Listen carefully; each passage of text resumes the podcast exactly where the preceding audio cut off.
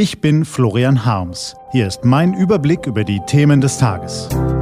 T-Online-Tagesanbruch. Was heute wichtig ist. Donnerstag, der 29. März 2018. Streit um Hartz IV, Stau an Ostern und Faszination Videospiele. Gelesen von Carina Frohn.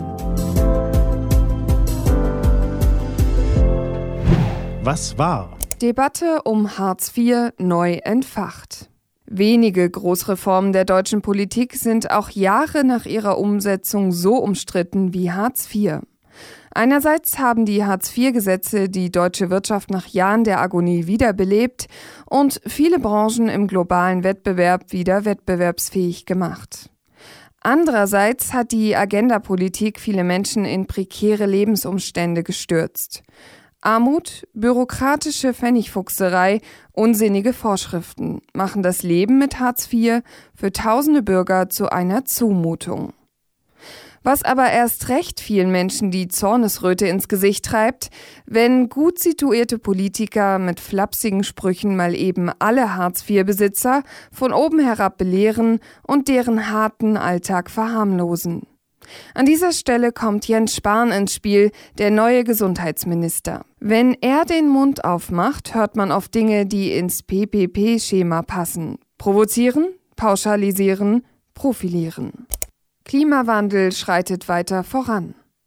Der Klimawandel wird in der neuen Bundesregierung allenfalls nebenher abgehandelt. Fast so, als gäbe es ihn gar nicht.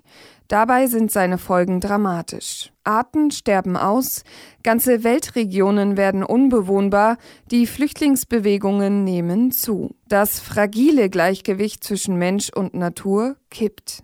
Einer neuen Studie zufolge haben wir bis Ende März schon so viel klimaschädigendes Kohlendioxid ausgestoßen, wie für ganz 2018 erlaubt wäre, um die Erderwärmung auf zwei Grad zu begrenzen. Was steht an? Die T-Online-Redaktion blickt für Sie heute unter anderem auf diese Themen. Ostern bringt zahlreiche Staus auf deutsche Straßen. 139 russische Diplomaten sind in den vergangenen Tagen aus diversen Staaten ausgewiesen worden. Und am 15. Mai bestimmt Bundestrainer Joachim Löw den vorläufigen Kader für die WM in Russland. Vorab schaut sich die T-Online-Redaktion heute das potenzielle Mittelfeld und den Angriff an. Diese und andere Nachrichten, Analysen, Interviews und Kolumnen gibt's den ganzen Tag auf t-online.de.